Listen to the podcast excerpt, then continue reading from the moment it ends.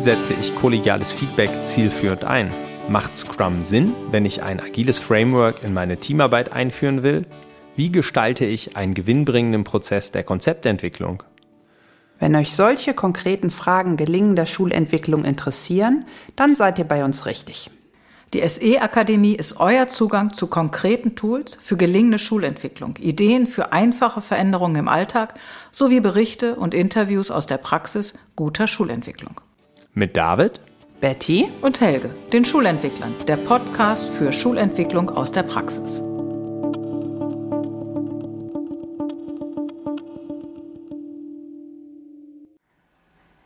In unserer Episode 7 ging es um das Leitbild und wir haben da schon angedeutet, dass wir mal genauer auf so einen Leitbildprozess schauen wollen.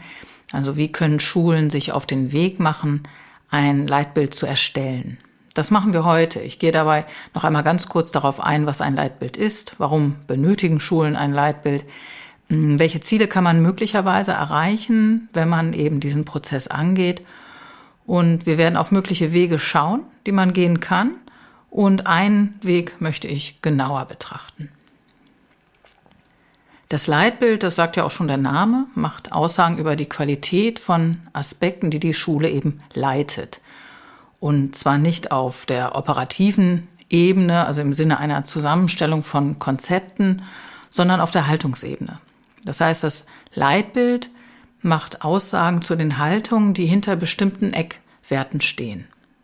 Also es ist im Grunde ein, ein Orientierungsrahmen, dieses Leitbild für die Schulgemeinde, aber eben auch für Menschen, die außerhalb der Schulgemeinde stehen. Das heißt, die sich für die Schule interessieren. Und damit hat das Leitbild ja eine Innenwirkung, indem es eben Aussagen macht zur gemeinsamen Vision, ähm, über gemeinsame Ziele, über pädagogische Haltung, eben über die Werte.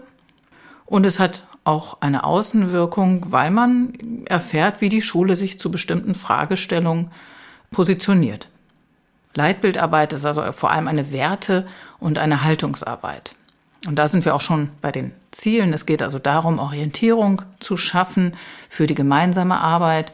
Es geht natürlich auch um den Diskurs als solchen, eben darüber. Es geht um die Stärkung des Wir-Gefühls ähm, und mit der eigenen Klärung der gemeinsamen Haltung, der gemeinsamen Arbeitsweisen natürlich auch um die Darstellung nach außen.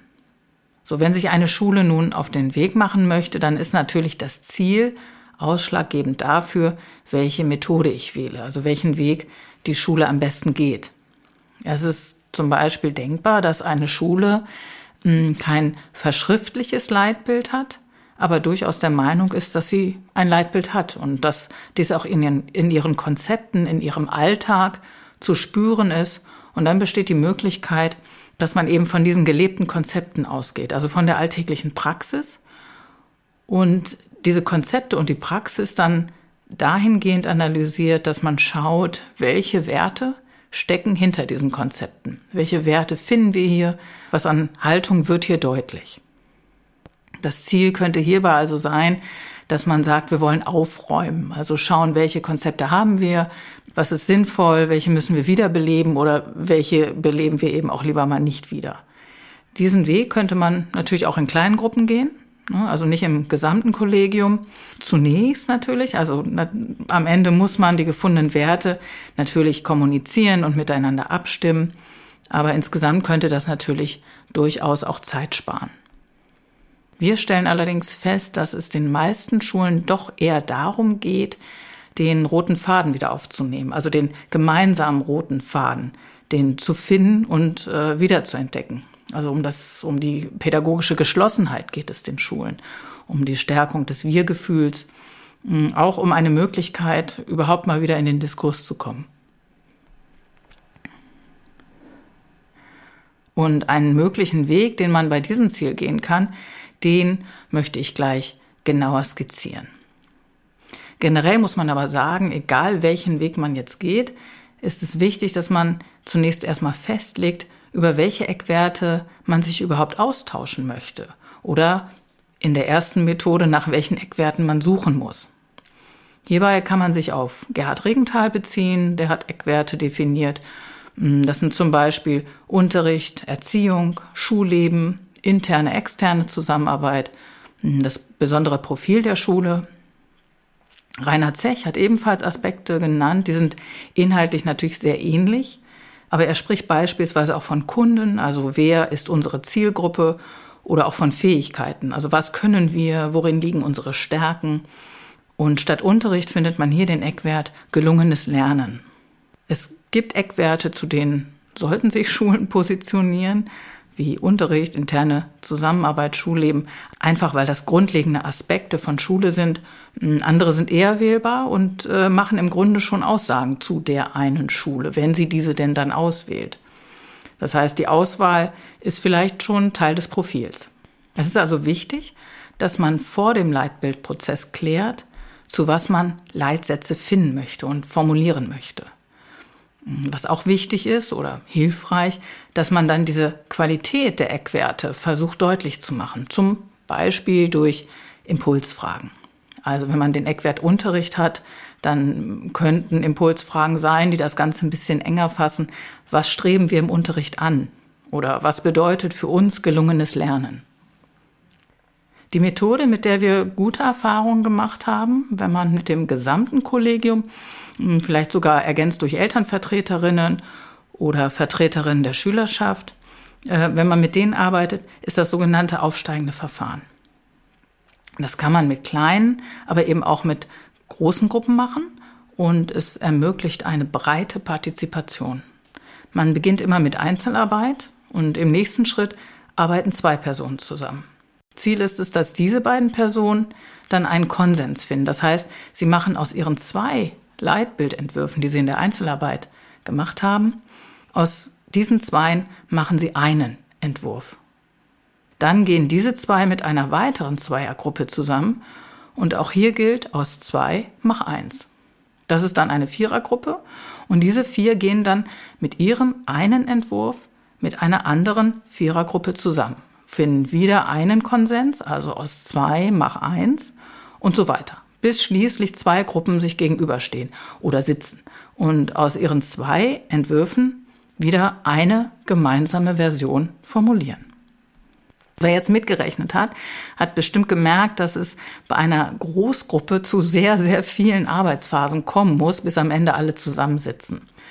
Und ich muss zugeben, auch die Vorstellung, dass man am Ende mit 50 Menschen um eine gemeinsame Version ringt, ja, kann schon Unbehagen schaffen das stimmt. Bei großen Gruppen kann man daher zwei Dinge machen. Und zweimal, man kann direkt mit einer Partnerarbeit beginnen.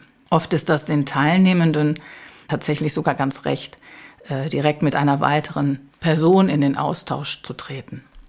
Zum anderen kann man die Schlussphase aber auch anders gestalten und in dieser letzten Phase das aufsteigende Verfahren verlassen.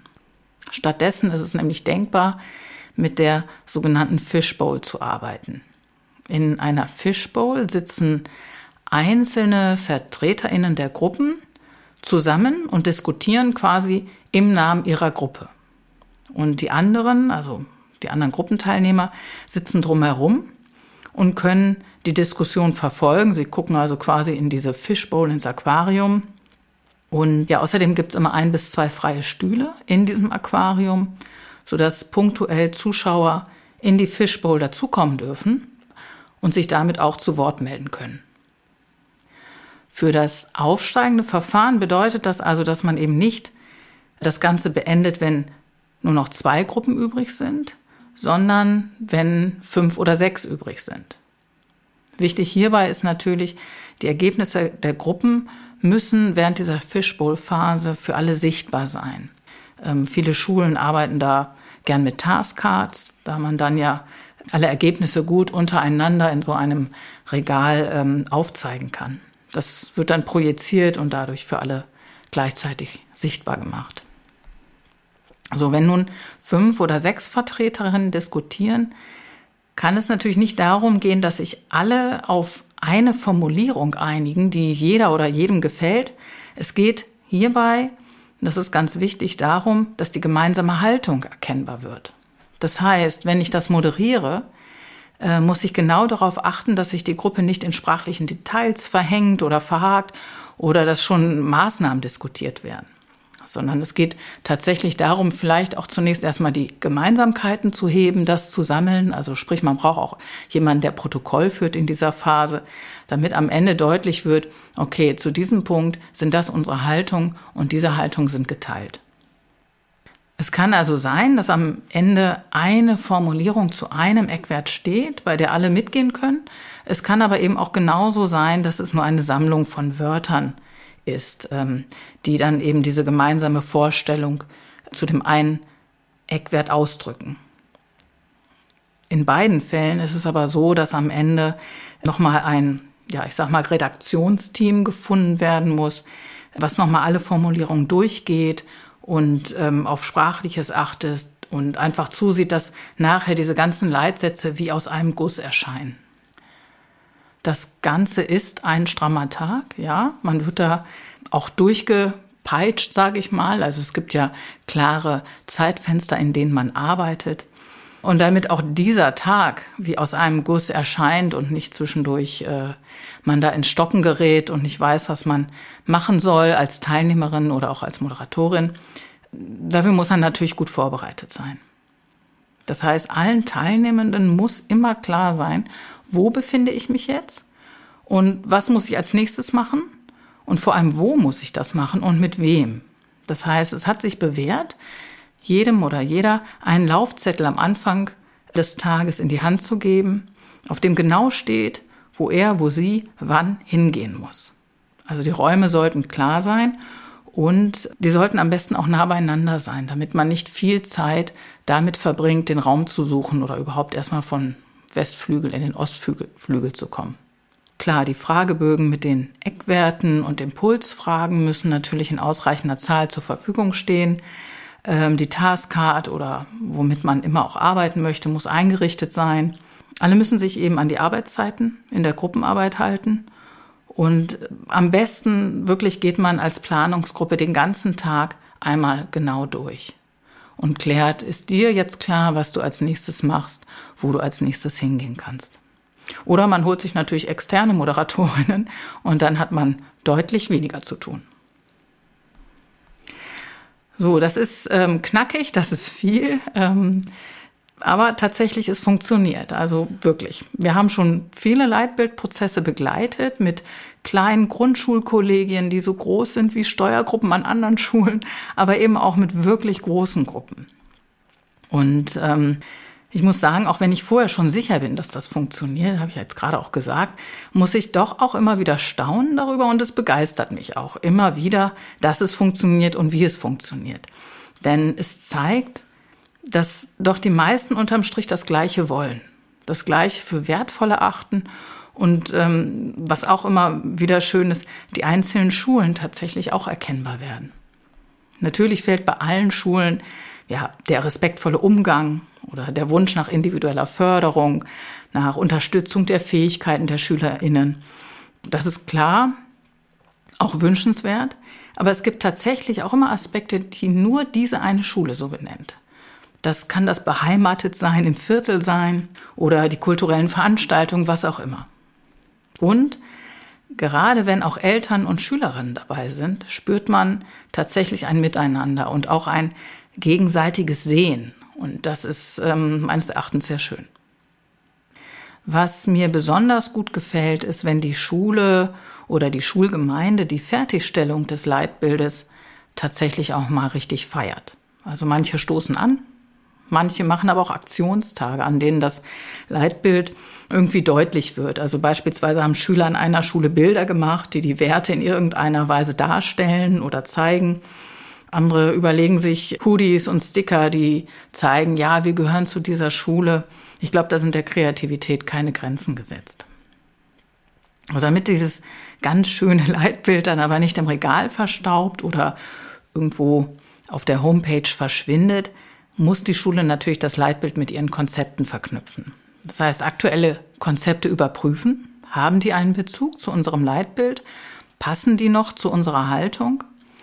Und natürlich bei der Erstellung neuer Konzepte stellt sich letztendlich die gleiche Frage. Dies ähm, möchte ich aber jetzt auch nur kurz andeuten. Darauf sind wir in unseren Folgen zum Leitbild und Schulprogramm bereits eingegangen. So, mein Fazit. Hm, natürlich wird man Haltung nicht an einem Tag verändern durch irgendeine Methode oder gar das Miteinander im Alltag verändern, den Stress reduzieren.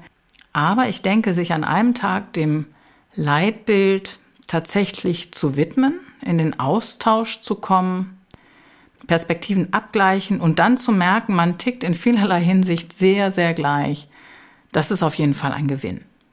Und ich denke, auch wenn Konkretes drängt, so der Alltag und der Wunsch groß ist, einfach mal Dinge abzuarbeiten, dafür Zeit zu haben, was weiß ich, am Curriculum zu arbeiten oder was auch immer. Mm, ich glaube, dass es manchmal schon gut tut, eine Zäsur zu setzen und sich gemeinsam an den Tisch zu setzen und Haltung auszutauschen.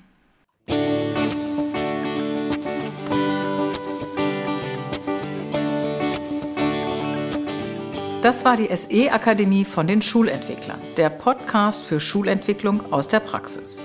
Schaut doch mal auf unserer Homepage vorbei. Dort findet ihr eine thematisch geordnete Übersichtsseite zu den SE-Akademien oder folgt uns auf Instagram oder unserem YouTube-Kanal.